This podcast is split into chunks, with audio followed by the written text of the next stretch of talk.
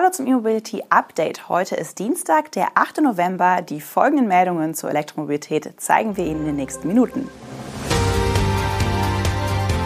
ZF macht Saarbrücken zum Leitstandort für E-Antriebe. Enride zeigt neue Lkw-Lösungen.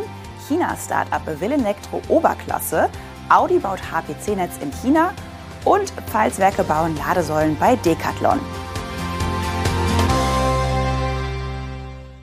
ZF wird sein Getriebewerk in Saarbrücken zum Leitstandort für reine Elektroantriebe umbauen. Hierfür wird der Automobilzulieferer einen dreistelligen Millionenbetrag investieren. Im kommenden Jahr wird ZF dort bereits neue Fertigungslinien installieren. Im Laufe des Jahres 2024 soll dann die Serienproduktion aufgenommen werden. Um welche Produkte es sich handeln wird, geht aus der begleitenden Mitteilung nicht hervor. Dort ist nur von rein elektrischen Antriebssystemen die Rede. Es wird nicht einmal spezifiziert, ob es sich um E-Antriebe für Pkw oder Nutzfahrzeuge handeln wird oder beides. Bisher werden in dem Getriebewerk, das mit rund 9000 Beschäftigten eines der größten ZF-Werke weltweit ist, bereits teilelektrifizierte Antriebe gefertigt. Mit dem erfolgreichen Serienanlauf des neuen 8-Gang-Automatikgetriebes der letzten Hybridisierungsstufe vor dem reinen E-Antrieb ist das Werk aufgrund der hohen Nachfrage mittelfristig bereits gut ausgelastet, so ZF. Parallel dazu werde nun gezielt die Produktion von Antriebstechnik für reine E-Fahrzeuge vorbereitet. Für eben jenen Ausbau wurde ein Paket aus drei Elementen vereinbart.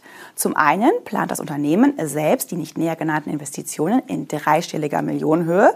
Zum anderen beteiligt sich die Belegschaft des Standorts über den standorteigenen Zukunftsfonds an dem Wandel. Dieser speist sich aus einer zweistufigen Senkung der Löhne über alle Hierarchieebenen hinweg. Sprich, für die Investitionen wird an den Personalkosten gespart. Und als drittes Element will die saarländische Landesregierung die Transformation des Werks fördern.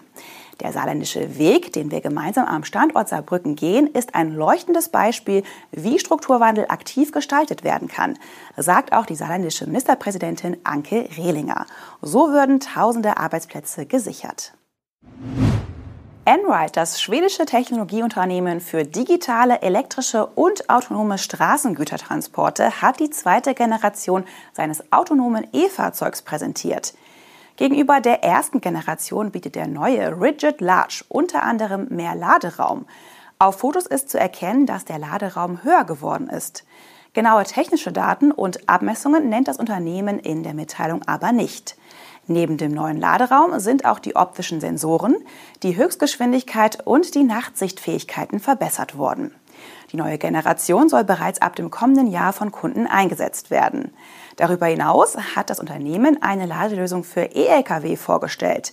Die sogenannten N-Ride Stations sollen an strategisch günstigen Standorten entlang von Straßen platziert werden und für Flottenbetreiber zugänglich sein. Die ersten Android Stations in Schweden wurden bereits eröffnet. Die erste in den USA soll ab 2023 in der Nähe des Hafens von Los Angeles gebaut werden. Dabei handelt es sich um einen der wichtigsten Frachtumschlagepunkte in Kalifornien. Dieser Tage kündigt sich ein weiteres Elektroauto-Startup aus China an. Es heißt Car und wurde von Renault China CEO So Weiming und Dongfeng Motor gegründet. Das Unternehmen verfügt über ein Hauptquartier in Peking, ein Designzentrum in München sowie ein Entwicklungsstandort für künstliche Intelligenz in Singapur. Neben So, der vor seiner Zeit bei Renault lange für das China-Geschäft von VW verantwortlich war, gehören noch der frühere VW-Vorstand Christian Klingler, Ex-Audi-Entwicklungschef Hans-Joachim Rotenpieler sowie Dirk van Breckel, ein ehemaliger Bentley-Designer zum Gründungsteam. Und neben dem chinesischen Hersteller Dongfeng ist auch Renault an dem Start-up beteiligt. Die Abkürzung Bionka steht für Beyond the Car oder auf Deutsch jenseits des Autos. Als Zielsegment hat das Unternehmen die Oberklasse ins Auge gefasst. Wir haben uns vorgenommen, das Super Premium Smart EV Segment zu definieren, wird der CEO zitiert. Beyond Car wird zunächst in China produzieren, will aber innerhalb von fünf Jahren auch ein Werk in Übersee errichten. Erklärtes Ziel sei es, jährlich 100.000 Elektrofahrzeuge zu verkaufen. In der zweiten Hälfte des Jahrzehnts wolle man drei bis fünf Modelle anbieten. Ein erstes Konzept hat Bianca mit dem GT Opus One direkt enthüllt. Es handelt sich um eine Oberklasse-Limousine, die 2024 in den Verkauf gehen soll. Im Opus One soll ein 130 Kilowattstunden großer Akku verbaut werden. Das Serienmodell wird zudem über eine 800 Volt Architektur verfügen. Die Ladeleistung soll sich auf 350 kW belaufen, heißt es weiter. Verschiedene Medien berichten, dass sich Bionka an deutschen Premium-Herstellern orientieren wolle und sich zu Spaltmaßtoleranzen von maximal 0,5 mm verpflichtet habe. Außerdem soll es sich bei dem GT Opus One lediglich um das rund 140.000 Euro teure Basismodell handeln. Eine leistungsstärkere R-Version soll folgen. Neben großen Limousinen sind auch SUVs von Bionka geplant. Und wir bleiben noch kurz im Reich der Mitte. Audi hat den Aufbau von Schnellladestationen in chinesischen Städten angekündigt. Die ersten dieser Schnelllader mit bis zu 360 kW Leistung sollen ab Ende des Jahres in Großstädten wie Peking, Shanghai, Guangzhou und Shenzhen installiert werden. Es wird sich dabei um ein exklusives Netz für Audi-Fahrer handeln.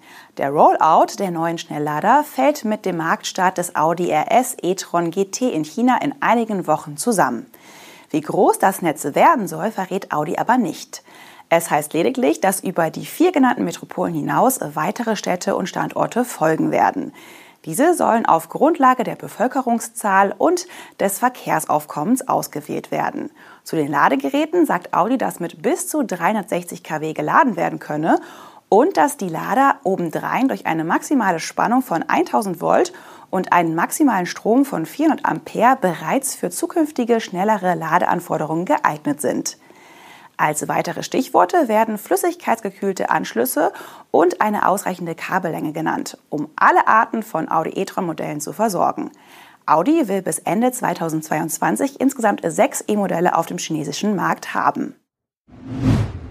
Der französische Sportartikelhändler Decathlon ist eine Kooperation mit den Pfalzwerken eingegangen, um seine deutschen Filialen mit Ladepunkten auszustatten. In dem Rahmen sollen auf den Kundenparkplätzen von etwa 50 Decathlon-Filialen in Deutschland jeweils zwei Hypercharger und zwei AC-Ladestationen installiert werden. Pro Filiale sollen also insgesamt acht Ladepunkte entstehen, vier DC-Ladepunkte und vier AC-Ladepunkte mit jeweils 22 kW. Bei dem Projekt geht es also in Summe um 400 Ladepunkte, davon 200 HPC. Die ersten zehn Filialen sollen bis Ende 2023 umgesetzt sein. Die Decathlon-Standorte Berlin-Schöneweide, Ludwigshafen, Schwetzingen und Plochingen werden zuerst mit den Ladesäulen ausgestattet. Es folgen Städte wie Augsburg, Köln-Marsdorf und Weiterstadt. Die Pfalzwerke hatten erst im Oktober mit Pflanzenkölle eine Kooperation beim Ausbau der Ladeinfrastruktur vereinbart. Decathlon verweist auf diverse Nachhaltigkeitsziele und erwähnt, dass die Energieversorgung der allermeisten Standorte bereits heute mit erneuerbaren Energien erfolgt. Die Paarung aus Handel und Ladeinfrastruktur scheint also die richtige. Das war unser E-Mobility Update am heutigen Dienstag. Wir wünschen allen Zuschauerinnen und Zuschauern einen tollen Tag. Tschüss und machen Sie es gut.